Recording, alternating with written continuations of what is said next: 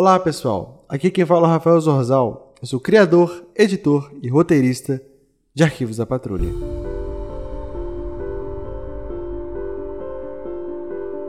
Bom, recadinhos rápidos para dar antes de começarmos esse episódio. Esse será o último episódio de Arquivos da Patrulha este ano. Daremos uma pausa de duas semanas entre o Natal, o Ano Novo, as festividades e retomaremos os episódios no dia 10 de janeiro do ano que vem. Desejamos a vocês boas festas, que curtam, se divirtam, com juízo, cuidado para não se aglomerar, mas estamos aí.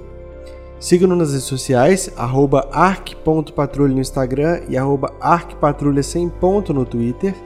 Também siga Mitcolab no Instagram, nossa produtora maravilhosa, que se deu a casa para publicarmos esse projeto. E, caso você esteja gostando do projeto, considere nos apoiar arroba Zorzaverso no PicPay e no Apoia-se. Se você não puder nos apoiar financeiramente, não tem problema. Compartilhe a série, pois assim você mantém essa história viva. Então, novamente, daremos uma pausa de duas semanas e voltamos no dia 10. Esperamos do fundo do coração que estejam curtindo a terceira temporada tão quanto nós gostamos de fazê-la também. Essa história foi feita para vocês e apenas para vocês. Muito obrigado por todo o carinho, todas as mensagens de feedbacks que estão dando. Gosto muito, leio todas e respondo sim que possível também. Continue fazendo isso porque dá um calorzinho no coração e vontade de continuar fazendo. Obrigado demais e tenha um excelente episódio e boas festas.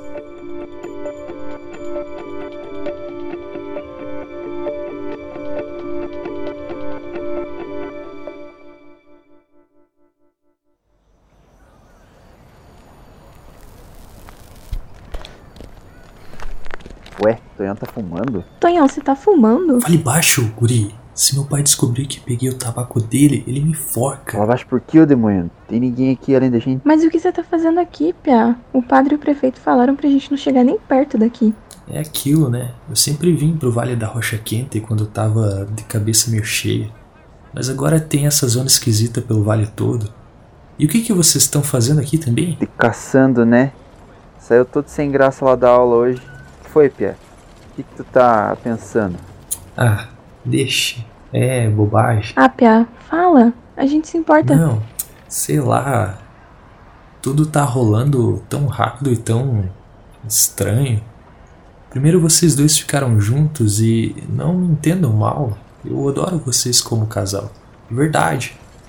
Mas agora eu sou o único piá do colégio que ainda nem beijou uma menina. Pô, Tonhão, eu fico feliz demais que tu aprove a gente. Acho que a Laurinha também. Com certeza, Pia.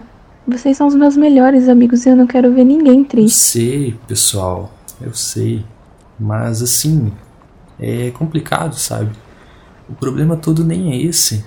Eu nem ia perceber a mudança assim, estrupiada na minha cara, se não fosse aquele sujeito esquisito que eu e o Pedro vimos na rua. Acho que a gente entende o que quer dizer, Pia.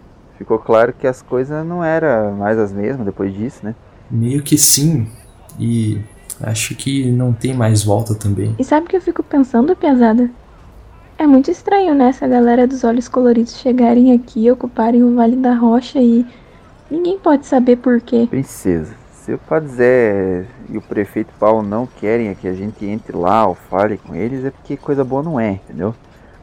Às vezes eu fico pensando que é, são os diabos, assim, que vieram pra vila aqui, sabe? Tu sabe que o Padre Zé quer cuidar da gente, sabe? Ah, eu sei, mas é que a curiosidade fica aí, né? Isso é tentação, princesa. Só não dá ouvido. Sei não, viu, Pedro? Tô sentindo que tem mais nisso que a gente pode entender. Mas até que o Padre Zé possa Não entender. fala merda não, Tonhão. O Padre Zé só quer o bem da vila. Ih, Pedro, ó, não enche o saco. Tá parecendo sua mãe. E Laurinha tá certa, a vontade de ir lá é grande. Só que dá medo de ir de qualquer jeito. E desde quando você tá fumando, Tonhão? Falei pra falar baixo, guria. Cacete. Cala a boca, Tonhão. Deixa de ser surtado. Tem ninguém que não. Creio que Antônio Pai ficaria muito chateado ao ver seu filho roubando seu tabaco. Padre Zé, eu. Eu não vi você. Sido graças a Deus e a todos os sete céus que não viu.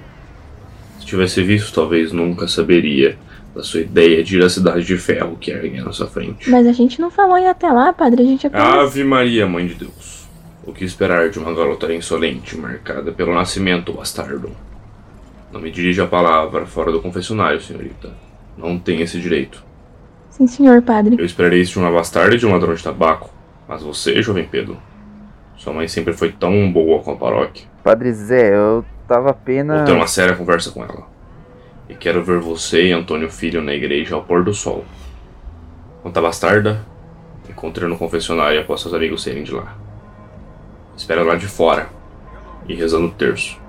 Eu fui claro? Padre. Eu fui claro? Sim, sim, senhor. Ótimo. Antônio Filho, por favor, me dê o tabaco. Que tenham um dia abençoado, crianças. Que Cala desgraça. essa boca, Tonhão. Não me faz aí te bater. Vambora, Laurinha. Me desculpa, Tonhão. Fala sério, Pedro. Você não vai. Eu vou e espero que você também vá, pôr do sol. Vamos, Laurinha. Temos que pegar o texto com a sua mãe. Tá bem. Foi mal, Tonhão.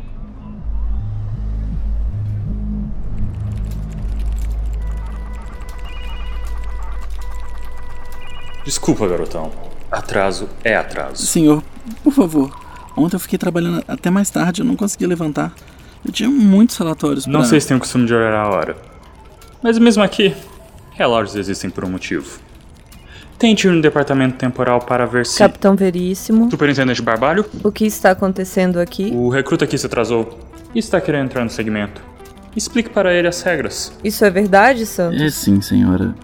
Me perdoa. E qual foi o motivo do atraso? Eu fiquei ontem quatro horas depois do horário demandando analisando certas anomalias que podiam nos ajudar.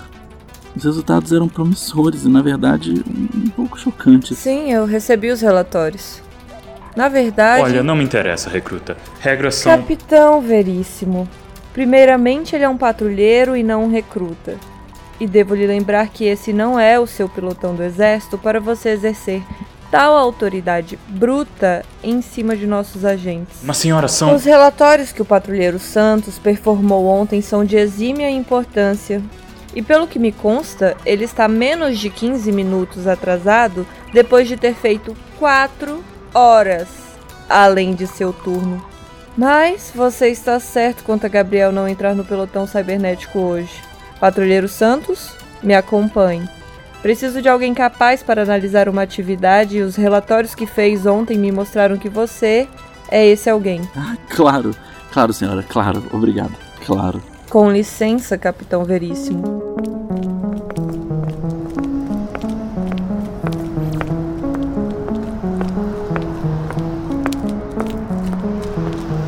Obrigado por me tirar dessa, superintendente. Mas não precisava inventar. Eu não tô inventando nada, patrulheiro. Ficamos realmente impressionados com o que você se deparou ontem. Bem, foi só uma especulação. A semelhança de padrões das anomalias que eu avaliei me lembram muito os padrões de corrupção de arquivos na qual eu fiz meu pós-doutorado. Não acho que significa muita coisa. Pois ache de novo. Em poucos meses na patrulha, você descobriu, sozinho, algo que descobrimos após anos. E muito sangue teve que ser derramado para chegarmos nessa verdade. Que, que verdade, senhora. Ainda estamos avaliando se é prudente revelar isso a toda instituição. É algo um tanto instável, mas se você chegou na ponta do iceberg invisível sozinho, acho que tenho o direito de ver ele por completo. Pode entrar.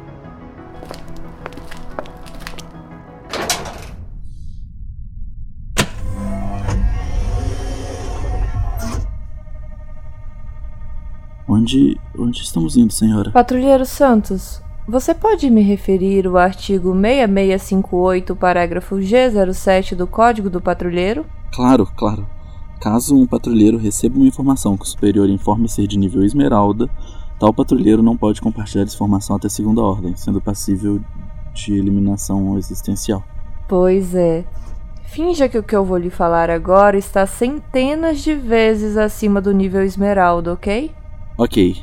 O, o que que é? Suas análises apontam algo crucial sobre nossa realidade. Ela não é real. Pelo menos não da forma que entendemos. Então estamos numa simulação? Sim, e ela está deteriorando cada vez mais rápido. E precisamos achar um jeito de parar isso. E, e- e tem como a gente sair dela? Ao que sabemos, não tem nada do lado de fora. Não estamos plugados num computador como nos filmes. Existimos apenas aqui dentro. Certo. E isso explica como as anomalias não param de aumentar. Como assim? Então, o, o que eu identifiquei ontem é semelhante ao meu estudo de pós-doutorado. Como eu falei, o tipo de corrupção de dados que eu estudei era mais como algo exponencial do que um efeito dominó uniforme. Um câncer que cresce dentro dos arquivos, deixando o tempo cada vez menor. Entendo. Podemos contar com você para nos ajudar? Claro, eu, farei o que for possível. Ótimo. Estamos chegando. Onde, onde estamos, senhora? Não precisa ter medo. Estamos na prisão particular da patrulha. É um pavilhão onde aprendemos ameaças conscientes para estudo e segurança. Não queria ter que te trazer aqui, mas não é como se eu tivesse escolha. Venha. E por que exatamente estamos aqui? Um dos prisioneiros que temos aqui, temos aqui por muitos anos relativos. Ele foi preso durante a era de ouro do Felipe como superintendente. Conselheiro Felipe. Sim, ele já ocupou meu posto. Infelizmente, ele e o resto do conselho estão ocupados com algo referente aos patrulheiros galácticos e me passou as ordens de interrogar o prisioneiro que mencionei. E o, o que ele tem de especial? Ele é um programa, Um programa. algo criado conscientemente para uma função dentro da simulação, fora das funções normais. Que seria. Você está aqui para isso. Chegamos. Abrir cela do prisioneiro da moeda.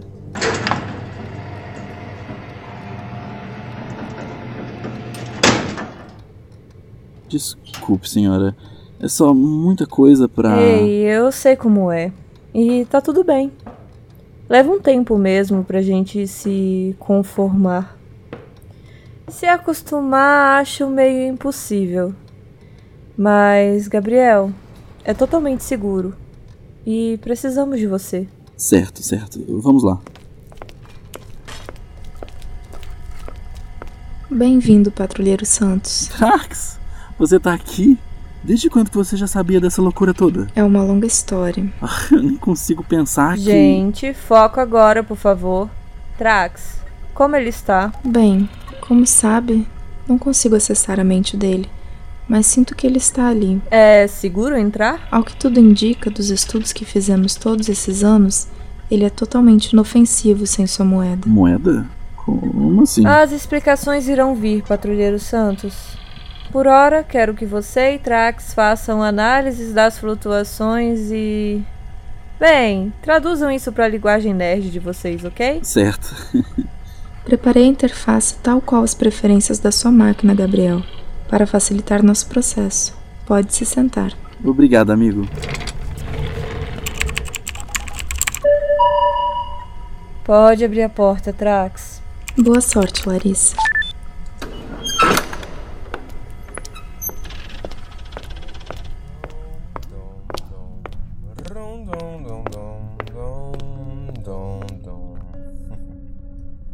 Gulliver. Ora, ora, ora. Enfim, alguém deu as caras. Vocês descobriram coisas, não descobriram? Senti na matriz geral que algo mudou. Bem, na verdade precisamos de. Uma pergunta, senhorita Barbalho. Antes de qualquer coisa, vocês recuperaram minha moeda? Que diferença acha que isso iria fazer? Além de ladrões, vocês não pensam muito nas coisas, não é? Deixar aqueles botes malditos com ela é pedir para a entropia acabar. Gulliver, olha, nós precisamos de ajuda.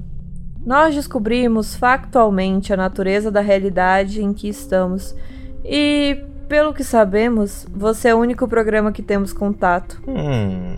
Sabia que Pavlovna ofereceu me soltar?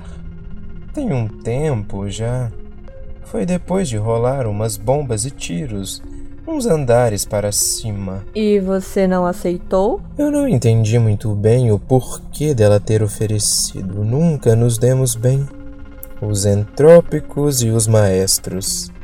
Não aceitei por ficar suspeito, e o que eu ia fazer lá fora sem minha moeda? Ia me sentir mais preso do que nesta cela. Aqui, pelo menos, minha sensação horrível é justificável. Espere, você disse entrópicos e maestros? Existem mais de vocês? Larissa, Larissa. Por que te falaria qualquer coisa sobre os códigos da matriz? Não ia adiantar mesmo. A entropia já está sendo deletada por aqueles merdas. E meio que vai ser totalmente. O que você quer? Meu amor, preciso mesmo dizer? Ok, a moeda. Podemos conseguir de volta para você se você nos ajudar.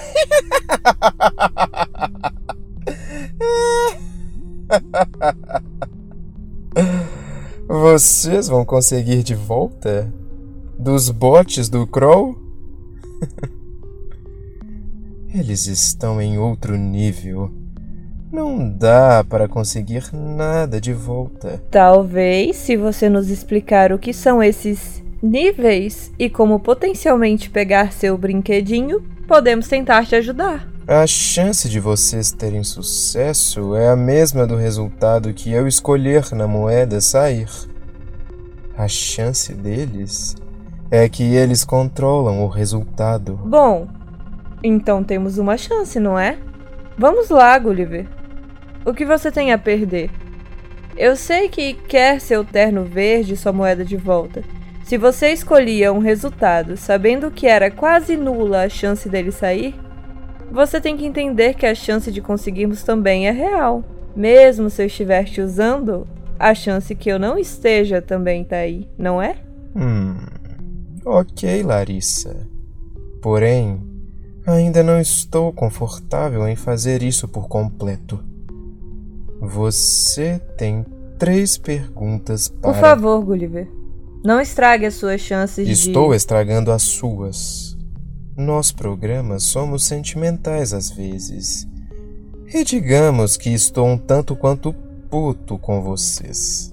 Três perguntas. Larissa, Larissa posso estabelecer um elo mental para te ajudar com. Sem gracinhas, reptiliano. Eu sei quem te fez e sei como te fez.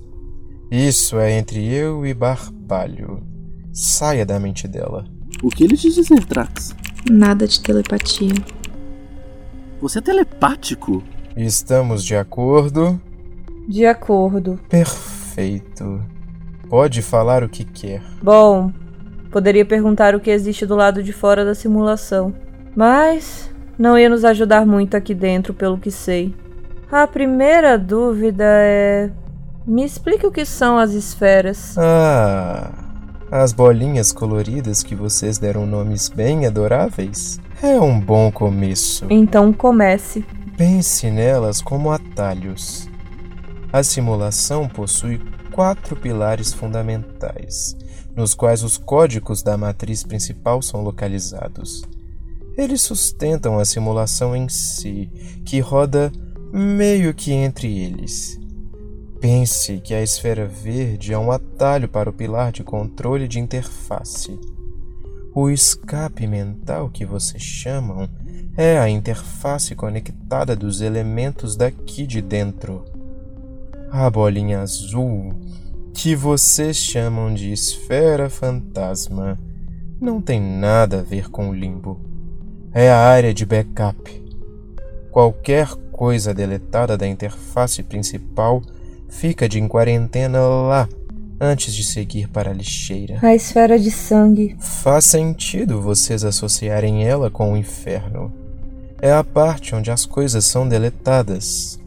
Não à toa Crow está preso lá embaixo por tantas camadas. Mas com a corrupção da matriz, quando as coisas caem lá, é um tanto quanto difícil serem deletadas. A agonia dos códigos parcialmente deletados é real. E a entropia disso me faz dar umas risadas. ah, já a esfera branca leva para a matriz do sistema. E estamos na sétima versão dele. O sétimo céu. O que mais quer saber? Sabemos que Crow é um programa de reparo. Há como impedi-lo de fazer sua função? Se libertado? Não. Ele é bem pragmático, sempre foi. Próxima. Ok. A corrupção pode ser revertida? Vocês realmente vão querer fazer isso? Sabem que as baterias atômicas não são eternas, não é? Responda a pergunta, por favor. Bem, nem eu sei ao certo. Talvez, se olharem na matriz, possam achar alguma coisa lá. Mas não recomendo.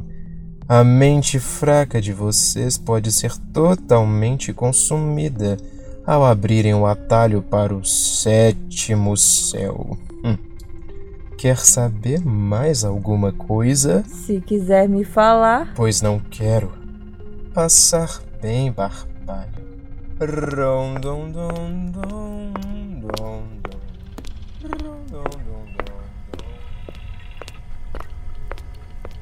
Alguma coisa promissora? Creio que sim. Podemos juntar essas informações Eu e. achei que ia ter medo, mas isso é tudo incrível. A energia que ele apresenta, o jeito que ele conversa com as dimensões. Eu fiquei me perguntando o que que ele quis dizer sobre entrópicos e maestros. Merda! Esqueci de perguntar sobre isso. Acha que tem mais deles por aí? Não sabemos, mas faz um tanto sentido. Pavlovna fundou parte da cultura da Rússia como se ela criasse tal qual. Um maestro. E estive passando o olho na ficha de Gulliver quando estava lá dentro. O que vi combina com o discurso de entropia. Parece que um é literalmente o oposto do outro. Como. Como dois lados de uma mesma moeda. Precisamos ficar de olho. Trax, Santos, vocês conseguiram pegar a assinatura energética que ele gerou nesse diálogo, certo? Sim! E é o que me deixa empolgado. Eu, eu nunca vi nada como. Trax, ainda possuímos as análises de Pavlov após Yuri ser desativado? Creio que sim. Talvez possamos ver com o conselheiro Felipe se existe algum backup. Irei verificar com ele após ele voltar do encontro com os patrulheiros galácticos. O que eu quero que façam para já é traçar leitores por toda a interface do simulacro para ver se identificamos traços semelhantes ao programa de Gulliver e se conseguimos a assinatura de Pavlovna. Façam o mesmo com ela. Assim vamos saber se existem outros programas como os dois por aí. Certo. Superintendente Barbalho, Na escuta, conselheiro. venha até a saída da cidade. E traga patrulheiros de combate por precaução. Temos uma situação aqui. Qual o problema, Felipe? Parece que os Dremons decidiram nos fazer uma visita surpresa.